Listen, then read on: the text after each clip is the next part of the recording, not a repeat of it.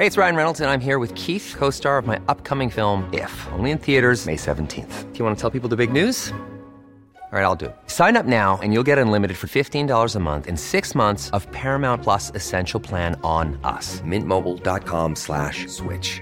Upfront payment of $45 equivalent to $15 per month. Unlimited over 40 gigabytes per month. Face lower speeds. Videos at 480p. Active Mint customers by 531.24 get six months of Paramount Plus Essential Plan. Auto renews after six months. Offer ends May 31st, 2024. Separate Paramount Plus registration required. Terms and conditions apply if rated PG.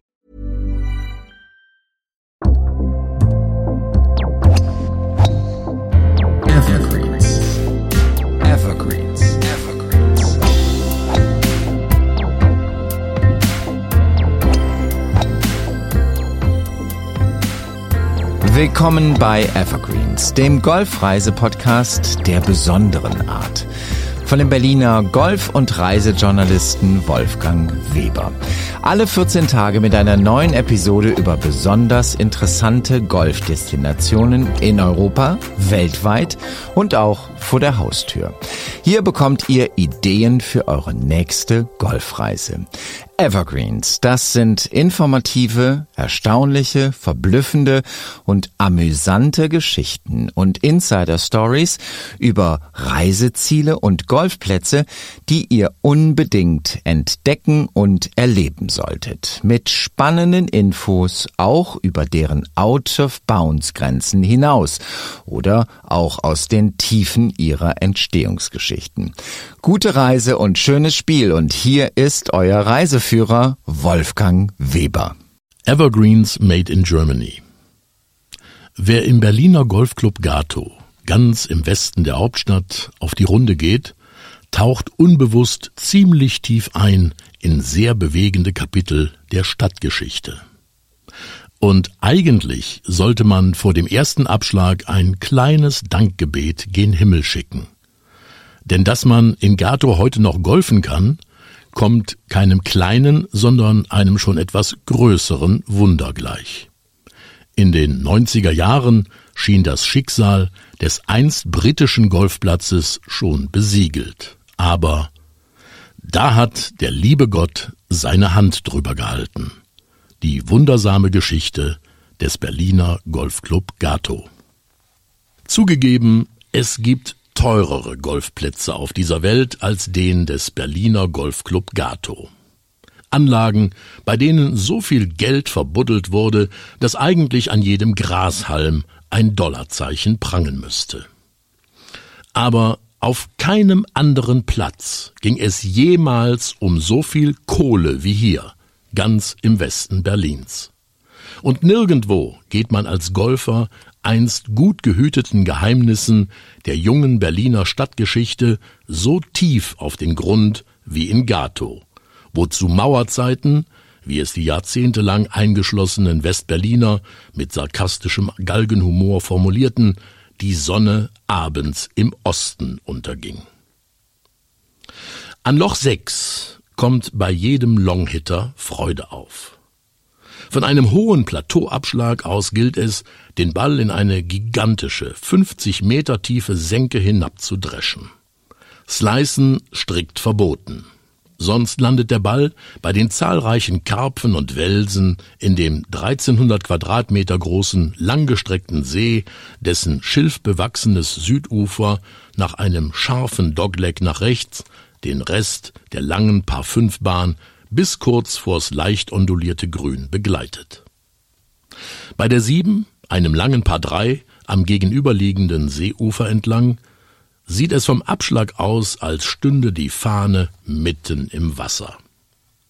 Erst wenn auf Bahn 8 der zweite blinde Schlag einen mühsamen Steilhang hinauf aufs hochgelegene Grün geglückt ist, endet der Ausflug in Berlins Untergrund und in die mysteriösen Untiefen der Nachkriegsgeschichte. Denn das große, gut 400 Meter lange und 200 Meter breite Loch von Gato, das den Golfern heute drei spektakuläre Spielbahnen beschert, galt zu Zeiten des Kalten Krieges als überlebenswichtig für das eingemauerte Westberlin. Hier lagerte in einer riesigen Badewanne aus Beton und dicken Folien die viele hunderttausend Tonnen schwere Senatskohlereserve, sorgsam eingebunkert, um im Fall einer erneuten Berlin-Blockade sicherzustellen, dass die Millionenstadt nicht erfröre. Man war ja gewarnt. Während der Luftbrücke 1948-49 hatte der von der britischen Royal Air Force genutzte Militärflugplatz Gato für die Versorgung Berlins mit Lebensmitteln, Treibstoff und Kohle eine fast ebenso große Rolle gespielt wie der weitaus berühmtere alte Flughafen Tempelhof im amerikanischen Sektor. In Tempelhof landeten die Rosinenbomber, in Gato vor allem die nicht weniger wichtigen Brikettfrachter. Später machte das Airfield allenfalls noch Schlagzeilen, wenn Queen Elizabeth oder andere Mitglieder der Royal Family zu einem Berlin-Besuch einflogen. Noch heute gibt es in der benachbarten Kaserne, in der jetzt der Inspekteur der deutschen Bundesluftwaffe residiert, einen Queensway, auf dem einst die britischen Soldaten und ihre Angehörigen Fähnchen schwenkend der Monarchin zujubelten. Die Engländer waren sehr sportlich, erinnert sich Bernhard Neumann, gebürtiger Gator und langjähriger Zeitzeuge der Geschehnisse rund um das britische Headquarter in Berlin. Die spielten Rugby, Football, Cricket und zweierlei konnten viele von ihnen besonders gut. Golfen und osteuropäische Sprachen. Denn wesentlich wichtiger als die Runway des Flugplatzes in den 30er Jahren für Görings Reichsluftwaffe als Luftkriegsschule und Ausbildungsstätte für Bomberpiloten gebaut, freilich getarnt als Forst- und landwirtschaftliches Flugversuchsinstitut, war während des Kalten Krieges die Rolle des Militärgeländes als Horchposten. Mit Hilfe großer Antennenanlagen, die teils heute noch auf dem Gelände des verbliebenen Luftfahrtmuseums zu sehen sind, wurde jahrzehntelang von sprachkundigen Spezialisten Funk- und Telefonverkehr in ganz Osteuropa bis hin zum Ural abgehört. Spionage-Bestsellerautor John le Carré, einst selbst britischer Geheimdienstler in Deutschland und insbesondere in Berlin, lässt grüßen. Hey, it's Paige DeSorbo from Giggly Squad. High quality fashion without the price tag. Say hello to Quince. I'm snagging high-end essentials like cozy cashmere sweaters, sleek leather jackets, fine jewelry, and so much more. With Quince being 50 to 80% less than similar brands. And they partner with factories that prioritize safe, ethical, and responsible manufacturing. I love that. Luxury quality within reach. Go to quince.com slash style to get free shipping and 365 day returns on your next order. Quince.com slash style. Many of us have those stubborn pounds that seem impossible to lose, no matter how good we eat or how hard we work out. My solution is PlushCare. PlushCare is a leading telehealth provider with doctors who are there for you day and night to partner with you in your weight loss journey. They can prescribe FDA-approved weight loss medications like Wagovi and Zepbound for those who qualify. Plus, they accept most insurance plans. To get started, visit plushcare.com slash weight loss. That's plushcare.com slash weight loss.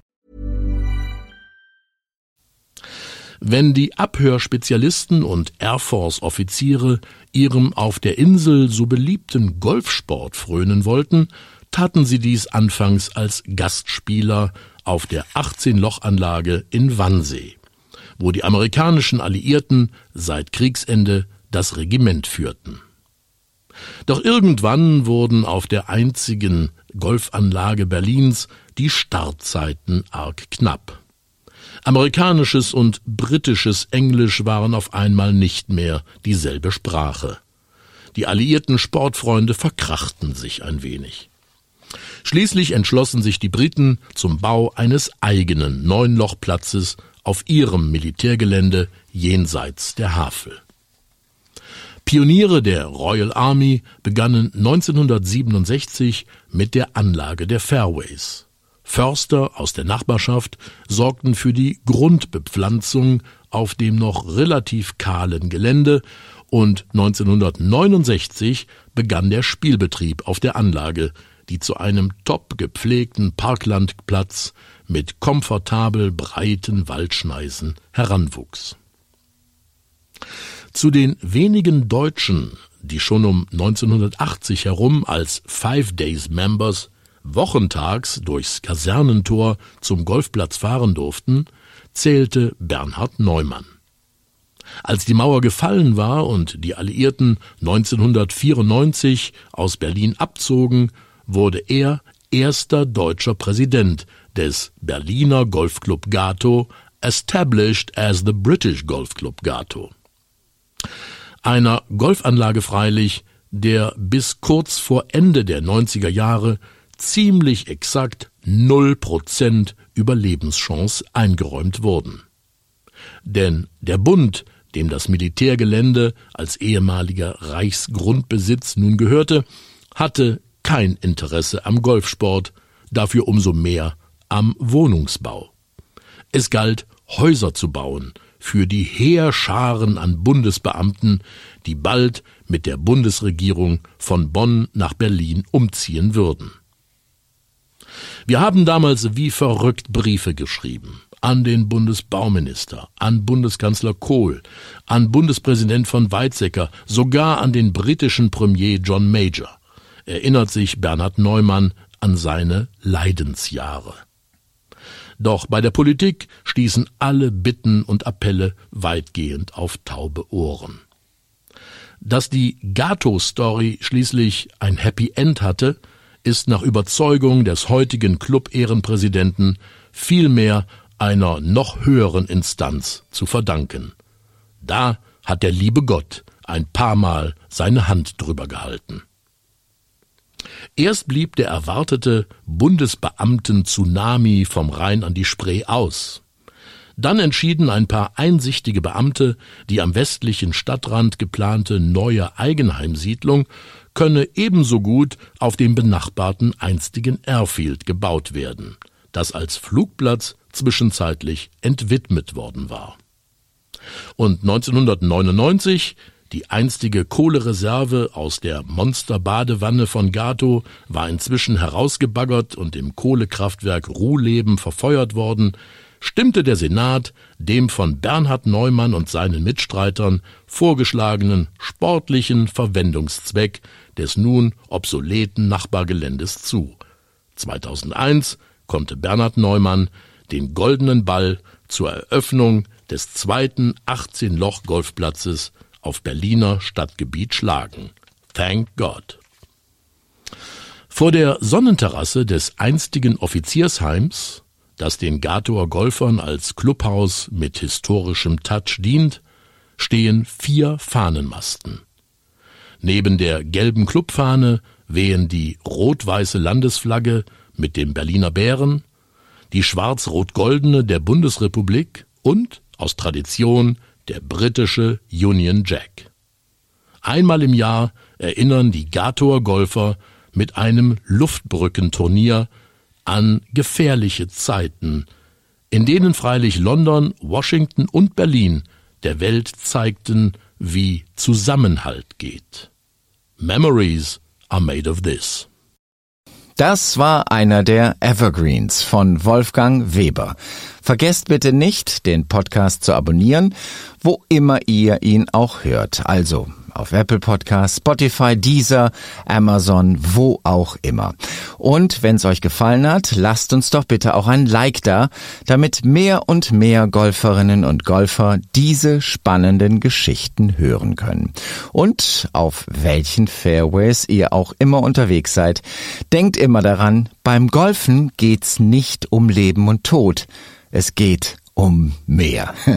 Wer noch mehr erfahren will, der geht einfach mal auf unsere Webseite. Die findet ihr unter ever-greens.de, das Greens natürlich mit zwei E, also ever-greens.de. Alles Gute, schönes Spiel und bis zur nächsten Folge von Evergreens. Evergreens. Evergreens. Produziert von Podcast Monkey. Podcast-monkey.com.